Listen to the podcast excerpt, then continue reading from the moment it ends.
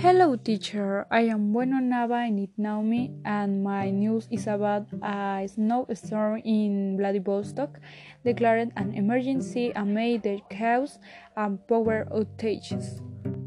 Hello, teacher. I am Bueno Nava Naomi, and my news is about a snowstorm in the Vladivostok declared an emergency amid the chaos and power outages.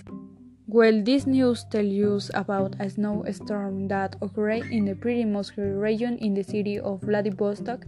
Thanks to these classes were cancelled and the means of transport are not operating as usual since the snow interference quite war and also that flights are cancelled due to the about on the other hand, the snow caused power outages and many houses have been left without electricity. Hospitals are working with backup generators to be able to function and the thus in the change of missing the power sources have difficulties to work due the cold.